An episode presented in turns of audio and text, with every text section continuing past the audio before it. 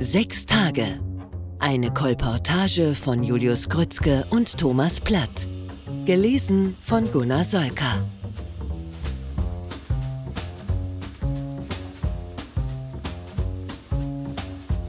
Vierter Teil. Mitic der Koch. Dritter Tag, goldene Nacht. Selbst durch die zerkratzten und ermatteten Plexiglasfenster des Passagierflugzeugs strahlte Venedig magisch im Morgenlicht. Rebecca drückte die Stirn in die Einfassung der Scheibe und hörte gar nicht hin, wie Sebastian ihr die Gebäude und Plätze aufzählte, die aus der Höhe für sie gar nicht zu unterscheiden waren. Sie spürte seinen Atem im Nacken und gab sich ganz dem Eindruck dieser Insel aus Stein hin, die von dem Eisenbahndamm wie von einem Stiel in der Lagune festgehalten wurde. Rebecca war geblendet vom gleißenden Licht, das sich in den Wellen spiegelte. Sie schloss die Augen und nahm Sebastians Hand. Für kurze Zeit, während das Flugzeug weiter sank, spürte sie vollkommenes Glück. Sebastian war ruhelos. Mit seinem Entschluss, mit Rebecca nach Italien zu fahren und hier auch Livio Sansone aufzusuchen, hatte er den Aufenthalt zu einer Woche der Entscheidung erkoren, in der sein ganzes Leben sich wenden würde. Venedig erschien ihm als Kristallisationspunkt seiner Existenz, und im Nachhinein verlegte er alle Entschlüsse seines Lebens in die Lagunenstadt. Hatte er nicht hier seine Berufung zur Architektur erstmals verspürt? Und erhielt er seinen ersten eigenen Bauauftrag nicht hier in Venedig?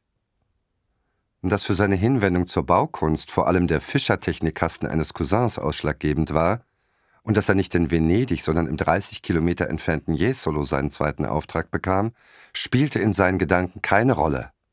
Genauso wenig wie die Tatsache, dass er mit Alexandra in Venedig auf Hochzeitsreise war und hier in der Pension Wipfler sein erstes Kind gezeugt hatte. Sebastian wollte Rebecca alles zeigen, was er von Venedig kannte. Sie sollte sein überreiches Wissen um diese Stadt teilen, damit es das Fundament eines neuen Abschnitts in seinem Leben werden könnte. Deshalb begann er schon auf der Fahrt vom Flughafen nach San Marco mit der Führung.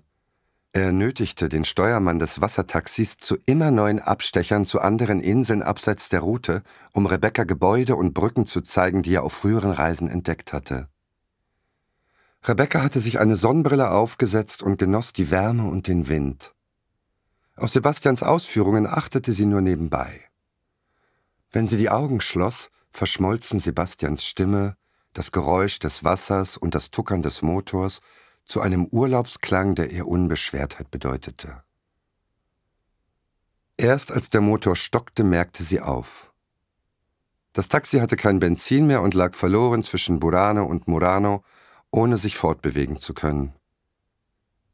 Es dauerte mehr als eine halbe Stunde, bis Sebastian und der Chauffeur nach Murano gerudert waren, wo man in ein anderes Taxi umstieg. Sebastian hatte sich aufgeregt, doch alle Empörung war an dem stoischen Chauffeur abgeprallt, der nur zur Eile mahnte, indem er auf Rebecca wies, die ohne kühlenden Fahrtwind der prallen Sonne ausgesetzt war. Nick Cabot hatte schon lange an der Anlegestelle San Marco gewartet, bis Sebastian ihn über sein Handy erreichte und ihm die Verspätung mitteilte. So trafen sie sich schließlich im Gran Café Quadri am Markusplatz. Rebecca, die noch etwas benommen war von der langen Fahrt, mochte kaum glauben, dass der feingliedrige Mann, der sich erhob, um sie zu begrüßen, wirklich jener Nick war, von dem Sebastian so viel erzählt hatte. Sebastian hatte Nick als typischen Amerikaner beschrieben, ungeschliffene Manieren und raue Umgangsformen zwar, aber ein grundguter Mensch und ein treuer Kumpel. Der Mann, den Rebecca jetzt vor sich sah, wirkte viel zu fragil und vergeistigt, als dass man mit ihm Nächte in Bars durchzechen und Tage im Schwimmbad verbummeln könnte. Rebecca war erleichtert, dass Sebastians Beschreibungen so wenig zutrafen, denn sie hatten Nick nicht wirklich sympathisch erscheinen lassen. Sie verstand sich auf Anhieb mit dem kultivierten Amerikaner, der neben dem bäuerischen Sebastian wie ein Adliger wirkte. Tatsächlich gehörte Nick zum amerikanischen Adel. Seine Vorfahren waren schon mit der Mayflower in Massachusetts gelandet. Das Vermögen der Familie ermöglichte ihm jetzt seinen Aufenthalt und seine Forschungen in Italien. Er hatte sich ein Apartment im Palazzo Ferrazzi gekauft und blickte aus seinem Schlafzimmer auf die Peggy Guggenheim Collection. Sebastian war begeistert von der Lage des spätmittelalterlichen Gebäudes und versuchte vom Balkon aus zu erkennen, ob das bronzene Reiterstandbild im Garten des Museums vollständig geblieben oder das aufgereckte Genital wieder einmal aus Pietätsgründen abgeschraubt worden war. Mit offenkundiger Lust an der Obszönität resonierte Sebastian über südländische Sinnenfreude und katholische Heuchelei. Rebecca bemerkte, dass Sebastians Tiraden Nick in Verlegenheit brachten, und sie versuchte, das Thema zu wechseln, was ihr zwar nicht gelang, aber einen dankbaren Blick von Nick eintrug. Obwohl Rebecca nie richtig Englisch gelernt hatte und somit von den Gesprächen ausgeschlossen war, schien sie Nick weit besser zu verstehen als ihr polyglotter Freund. Am Abend hatte Nick einen Tisch im Almelion reserviert. Nach den Antipasti kam ein Freund von Nick zufällig vorbei und setzte sich zu ihnen. Er hieß Vittorio Buffon und war eine durch und durch elegante Erscheinung, die umso eindrucksvoller wirkte, als sie von keiner Eitelkeit eingeschränkt war. Sebastian ließ sich von dem nahezu gleichaltrigen Chef der Handelskammer von Mestre leicht einnehmen, ähnelte Buffon doch den Leuten, mit denen Sebastian beruflich zu tun hatte. Bauherren, Kommunalpolitiker und Beamte im höheren Dienst. Außerdem war sein Gespräch mit dem amerikanischen Freund immer wieder versiegt. Die beiden Kommilitonen von einst hatten sich nichts mehr zu sagen. Sebastian hielt Nick für einen Träumer, der sich im Elfenbeinturm der Kunstwissenschaft verschanzt hatte, um seine Unfähigkeit zu kaschieren, etwas wirklich Großes zu vollbringen. Aber auch Nick war von Sebastian etwas enttäuscht. Die lärmende Aktivität des alten Freundes störte ihn nicht nur ästhetisch, sie schien ihm von Grund auf verdächtig. Ohne Zweifel hatte Sebastian eine gewichtige Entscheidung vor sich, der er sich auf diesem Weg entziehen wollte. Er war froh, als Vittorio Sebastian in seinen Band zog, auch wenn er sein Gespräch nun mit Gesten, Lächeln und Kritzeleien fortsetzen musste. Sebastians neue Freundin konnte zwar kein Englisch, aber sie war dennoch amüsant. Rebecca durchschaute schnell den vermeintlichen Zufall, der sie mit Buffon zusammengeführt hatte. Nicks weiche Züge und die Art, wie er sie voller Sympathie, aber ohne Begierde anblickte, hatten sie gleich etwas vermuten lassen, das mit dem Auftritt des Liebhabers eine Bestätigung fand. Unterdessen hatte Sebastian das Gespräch mit Vittorio in Richtung Jesolo gelenkt und mit Erstaunen und Begeisterung festgestellt, dass Vittorio das Hotel Pacifico in der Via Levantina kannte und schätzte, besonders seit es vor acht Jahren umgebaut worden war. Die gläserne Hülle, die Sebastian entworfen hatte, war für Vittorio ein architektonischer Meilenstein an der Adria. Er schlug einen gemeinsamen Ausflug nach Jesolo vor, um ihm ein Wiedersehen zu ermöglichen und Rebecca dieses Meisterwerk zu zeigen. Vittorios Angebot erschien Sebastian bestechend. Das Wiedersehen mit dem Erstlingswerk bot ihm die Gelegenheit, sich mit Rebecca an seiner Seite seiner Mission zu versichern, die ihn in Mantua bei Livio Sansone zu neuen Ufern führen würde. Diese Italienreise sollte zu einem Triumphzug werden. Venedig, Jesolo, Mantua. Vittorio holte Rebecca und Sebastian am folgenden Nachmittag mit seinem dunkelblauen Audi auf der Piazzale Roma ab. Nick war nicht erschienen, er hatte einen Termin im Danieli. Vittorio entschuldigte ihn. Auf der Fahrt widmete Vittorio sich Rebecca und redete mit ihr über Deutschland. Er hatte ein Semester in München studiert, kannte aber auch Berlin. Sein Deutsch war zwar etwas eingerostet, doch gewählt. Rebecca war froh, wieder mit jemandem sprechen zu können. Sebastian hatte bisher kaum etwas übersetzt und hörte ihr in letzter Zeit überhaupt nicht mehr zu. Sebastian saß im Fond und blätterte kopfschüttelnd in einem Palladio-Bildband, den er vormittags erstanden hatte. Diesen Kauf bereute er allerdings schon. Die massiven Bauten des Renaissance-Architekten waren dem Apologeten der Transparenz ein Greuel, und er freute sich bereits auf sein gläsernes Hotel, das die Villen des Vicentinas in den Schatten stellen würde. Als sie von der Autobahn abgefahren waren und in den Lido von Jesolo einbogen, klappte er das Buch zu und beugte sich nach vorne. Die Silhouette des Pacifico erhob sich weithin sichtbar über der Promenade. Im Geiste verglich Sebastian sein erstes Werk mit den Bauten aus dem Buch, und sein Urteil fiel eindeutig aus. Sebastians gläserner Turm war weit eindrucksvoller als die antikisierenden Landhäuser aus der Renaissance. Er unterbrach die angeregte Unterhaltung seiner Gefährten, um ihre Aufmerksamkeit auf seine Architektur zu lenken. Mit dem Finger zeichnete er die Umrisse seiner Konstruktion auf die Windschutzscheibe. Vittorio und Rebecca nahmen ihre Konversation nicht wieder auf und saßen schweigend in den Sitzen, bis sie den Parkplatz des Hotels erreicht hatten. Vittorio, der Jahre nicht mehr hier gewesen war, erschrak genauso wie Rebecca, als er den Zustand des Gebäudes gewahrte. Die auf ein Stahlgerüst montierten Glasscheiben waren total verdreckt und stumpf geworden. Einige wiesen Sprünge auf, ein paar fehlten ganz und gaben dadurch den Blick auf das ursprüngliche Gebäude aus den frühen 60ern frei, das ganz in Beton ausgeführt war. Sebastians Meisterwerk war nämlich eher ein Umbau als eine Neuplanung. Das Glas verhüllte nur einen verrotteten Kern, in dem sich die Zimmer Etage für Etage wiederholten. Der einzige neu gestaltete Innenraum war ein gläserner Pavillon, der Lobby und Rezeption mit einer Terrasse verband. Die drei umrundeten wortlos den Hotelkomplex. Rebecca bemerkte, wie es in Sebastian brodelte. Er war erregt. Sie konnten seinen schnellen Schritten nur schwer folgen. In der Lobby machte er sich Luft. Der Zustand dieses Hotels war eine Beleidigung. Er wurde laut. Rebecca versuchte ihn zu beruhigen. Niemand würde den Architekten für diese Verwahrlosung verantwortlich machen. Im Gegenteil, die gute Baukunst spreche hier für sich. Doch sie glaubte selber nicht an ihre Worte. Sie hielt das Hotel für hässlich und machte zwischen Architektur und Kosmetik keinen Unterschied. Unterdessen hatte Vittorio den Hoteldirektor rufen lassen, einen schüchternen und etwas ausgemergelten Mann, der auf groteske Weise unpassend gekleidet war. Er trug einen schmuddeligen Smoking, als hätte er die Nacht nach einer Abendgesellschaft durchgemacht. Mit der Autorität des Funktionärs machte Vittorio dem Mann Vorwürfe. Das Hotel sei nicht nur eine Schande für den Tourismus der Region, sondern auch für die Baukunst. Mit devoter Miene nahm der Direktor die Anwürfe entgegen, bis er den Kopf hob und Sebastian durch seine Brillengläser ansah, die genauso verschmiert waren wie die Fassade.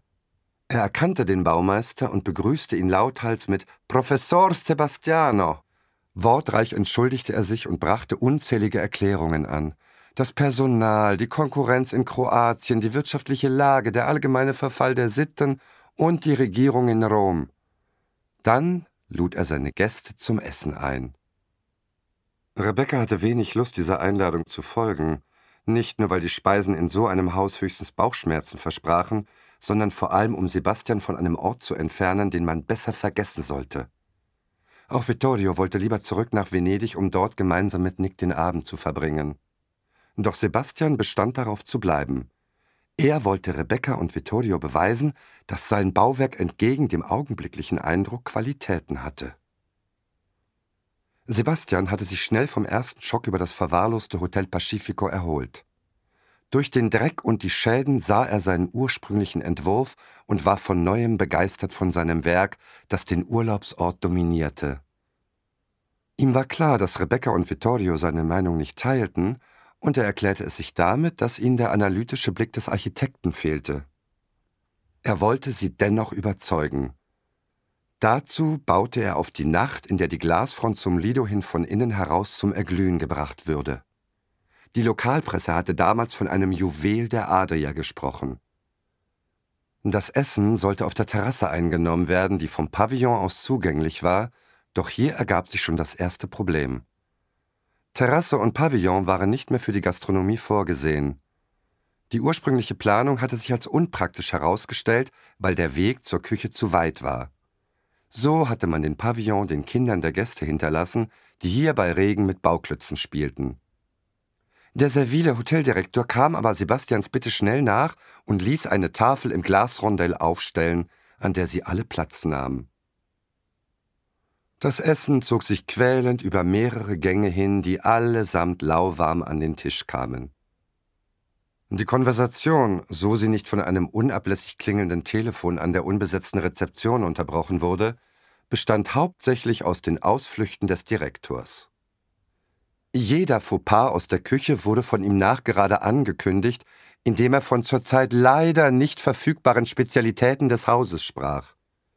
Die Schrimps aus der Tiefkühltruhe konnten es natürlich nicht mit dem fangfrischen Taschenkrebs aufnehmen, den es noch gestern gegeben hatte, und morgen sollte wieder Branzino auf der Speisekarte stehen, der dann von Mitic dem Koch gewiss in einer Meersalzkruste gebacken würde. Stattdessen nahm man heute mit Cordon Bleu vorlieb, das von Vittorio mit angeekelter Miene weggeschoben wurde. Rebecca war froh, als das Essen durch eine Reisegruppe gestört wurde, die durch die Lobby zur Rezeption strömte und mit ihrem Gepäck so dicht an die improvisierte Tafel heranrückte, dass eine Fortführung des desaströsen Menüs unmöglich schien.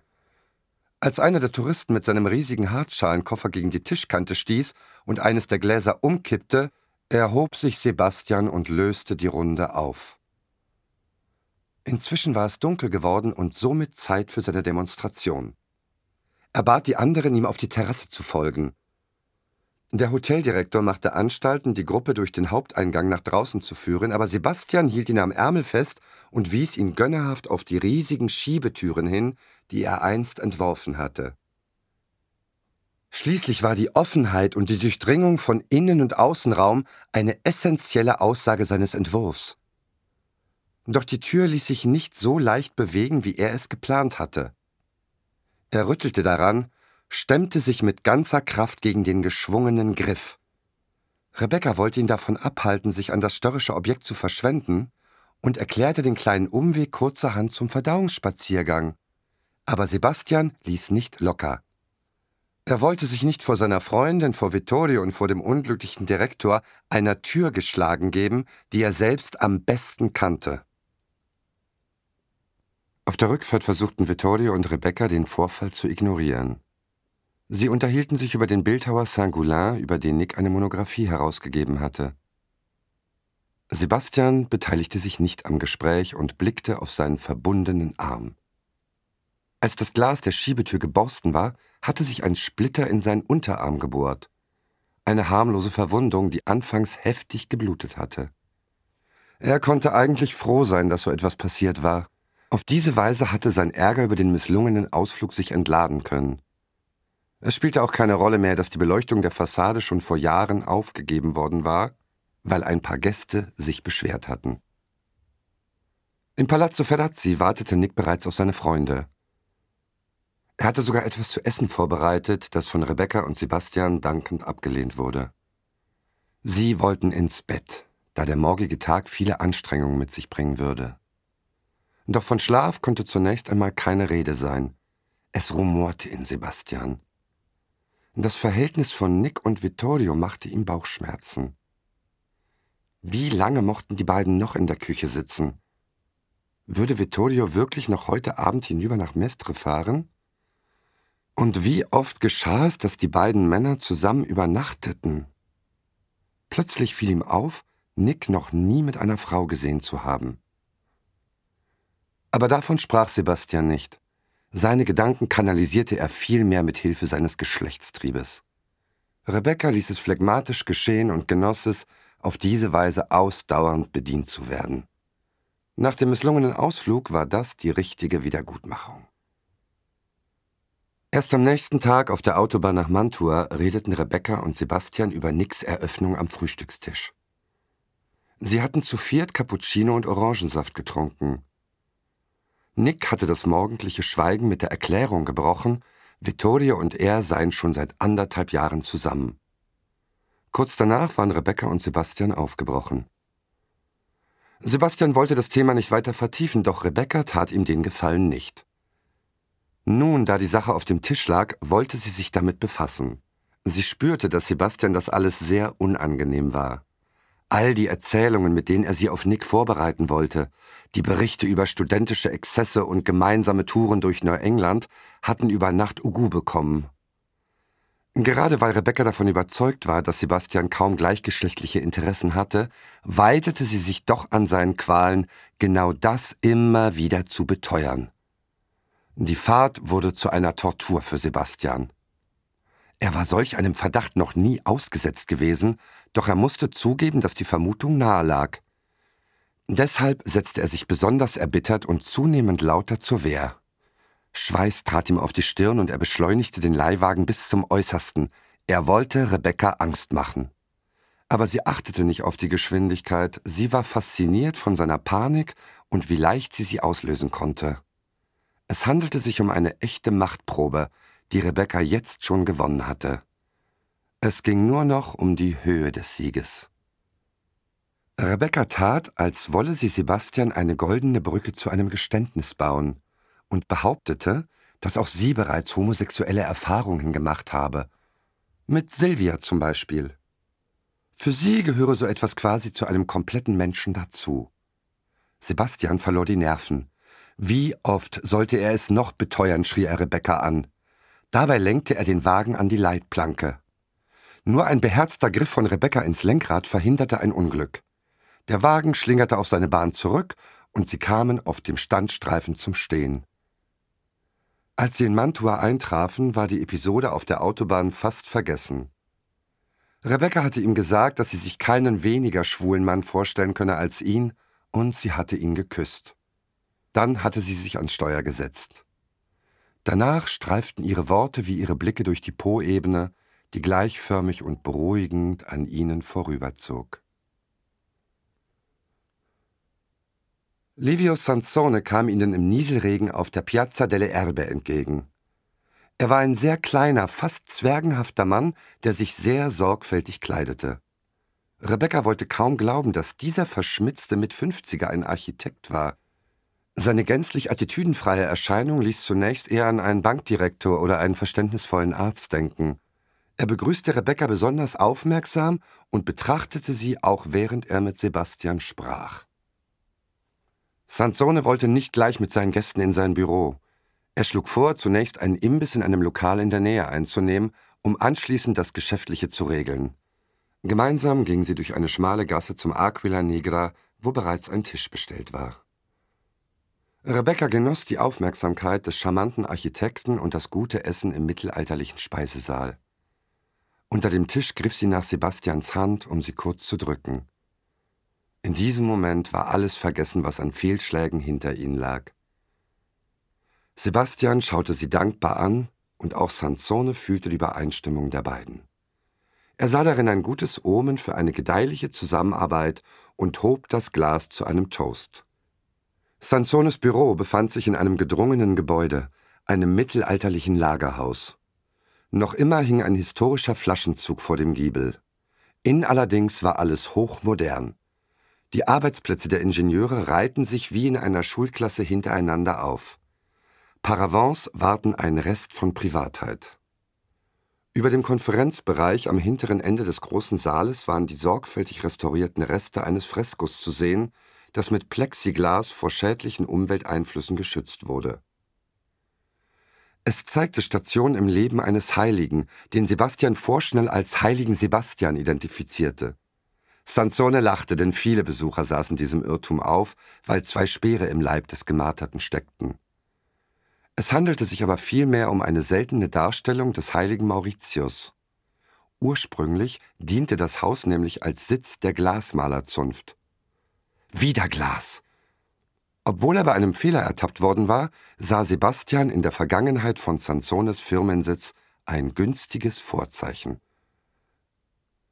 Rebecca erkannte, dass die beiden Männer allein sein wollten, um die Modalitäten einer Zusammenarbeit näher zu bestimmen. Sie entfernte sich nach einer aufmunternden Geste von Sansone und ging ein wenig im Büro herum, grüßte nach rechts und links und betrachtete die Modelle, die allenthalben von der Produktivität und dem Einfallsreichtum Sansones zeugten. Hätte Rebecca sich nur ein wenig für die Architektur ihres Freundes interessiert, wäre ihr aufgefallen, dass keiner der Entwürfe Sansones eine Übereinstimmung mit den Ideen Sebastians aufwies. Hier war nichts durchsichtig, sondern alles nur massiv. Schwerer Stein und geschwungener Beton setzten die Akzente, die einige der Miniaturen fast wie Bunker aussehen ließen. Besonders ein Modell faszinierte Rebecca. Es stand in einer Vitrine in der Mitte des Raums, die wie ein Terrarium wirkte. Aquamarinblau schimmerte Wasser unter dem Glassturz.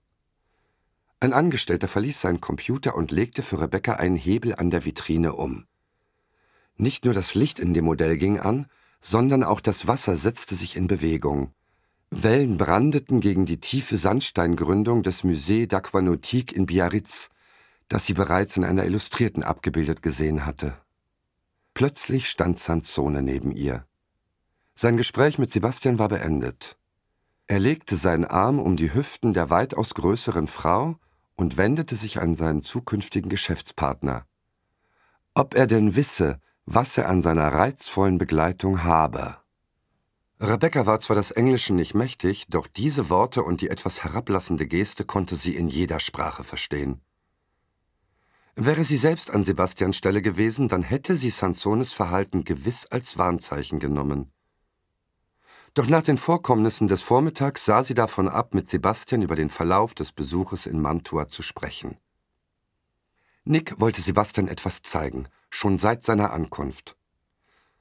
Doch Sebastian hielt Rebecca und sich mit einem Besichtigungsprogramm auf Trab, das wenig Lücken zuließ, zumal da zwei Tage durch Aufenthalt in Mantua und Jesolo verloren gegangen waren.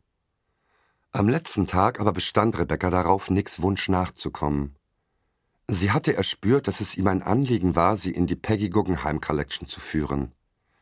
Sebastian hielt nicht viel von den Werken in diesem Bungalow, wie er den halbfertigen Palazzo der amerikanischen Milliardärin nannte, und er verbarg auch kaum seine Geringschätzung gegenüber der Tätigkeit von Nick.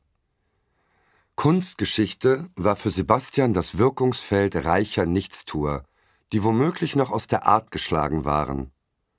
Auch wegen Nicks Coming Out hatte Sebastian beschlossen, das alles bloß noch verniedlichend und amüsiert von oben herab zu betrachten und schmunzelnd wegzusehen, wenn Rebecca auf Nick einging.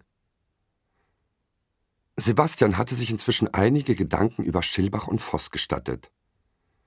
Er wollte nicht mehr ausschließen, dass auch diese beiden Herren nicht nur aus beruflichen Gründen zusammengekommen waren. Ja, bei Marcel Voss war er sich sogar sicher. Dieser ach so kultivierte Mann verkehrte bestimmt mit Matrosen und anderem Hafengesindel. Heinz Schilbach hingegen war immerhin einmal verheiratet gewesen, was aber auch nichts heißen musste. Jedenfalls hatte sich Sebastians Urteil über seine Chefs entscheidend verändert. Ihm schien klar, dass er erst in Sansone den richtigen Partner gefunden hatte. Teilte er mit dem Italiener doch die Bewunderung für Rebecca. Nick führte seine Gäste in einen Lagerraum des Palazzo Venier, in dem Werke versammelt waren, zu denen Peggy Guggenheim einst eine leidenschaftlichere Beziehung hatte als heute die Kuratorin ihrer Stiftung. Rebecca fiel auf, mit welcher fast ängstlichen Hochachtung sämtliche Angestellten des Museums dem unscheinbaren und bescheiden auftretenden Nick begegneten. Es war ein riesiges Mobile aus Scherben von Murano-Glas, das an einer Stahlkonstruktion hing, die letzte Skulptur von Zangoulin. Sebastian bewunderte das Spiel des Lichtes in den bunten, schweren Glasstücken. Er war begeistert, im Gegensatz zu Nick, der dieses Werk seines Mentors und Liebhabers als das einschätzte, was es war. Zerschmetterter Kitsch. Singular hatte sich eigentlich nach der Vollendung seines weltberühmten Dünkirchendenkmals und des Europabrunns in Mestre ganz von der Kunst zurückgezogen und nur noch auf Partys des internationalen Jetsets das Genie gegeben. Bloß seine Freundin Peggy konnte den vom Alkohol ausgehöhlten Bildhauer überreden, noch einmal etwas zu gestalten. Seine letzten Jahre lebte er dafür auf ihre Kosten. Jetzt sollte Nick das Mobile nach New York zur großen Singular-Retrospektive begleiten. Nick eröffnete Sebastian, dass er voraussichtlich nicht aus Manhattan zurückkehren würde. Nachdem Thomas Krenz überraschend den Vorsitz an der Guggenheim Foundation niedergelegt habe, sei nun alles offen. Sebastian begriff nur langsam, was Nick ihm bedeuten wollte, und er bereute mit einem Mal seine Gönnerhaftigkeit. Fast schon sah er einen Bauauftrag der prominenten Stiftung auf sich zulaufen, wenn er nur nicht so überheblich gewesen wäre. Während Sebastian noch mit sich selbst beschäftigt war, fragte Rebecca, was mit Vittorio geschehen werde. Nick schüttelte den Kopf. Vittorio habe zwar einmal davon geredet, dass er auch nach New York ziehen wolle, doch sie wüssten beide, dass der Abschied unwiderruflich sein würde. Rebecca sah zu Sebastian auf, der sich wieder dem Mobile zugewandt hatte und die Scherben mit jetzt nur noch gespieltem Interesse inspizierte. Sie hätte sich gewünscht, dass er ebenso illusionslos und ehrlich mit ihrer Beziehung und seiner Ehe umginge. Doch das lag ihm nicht.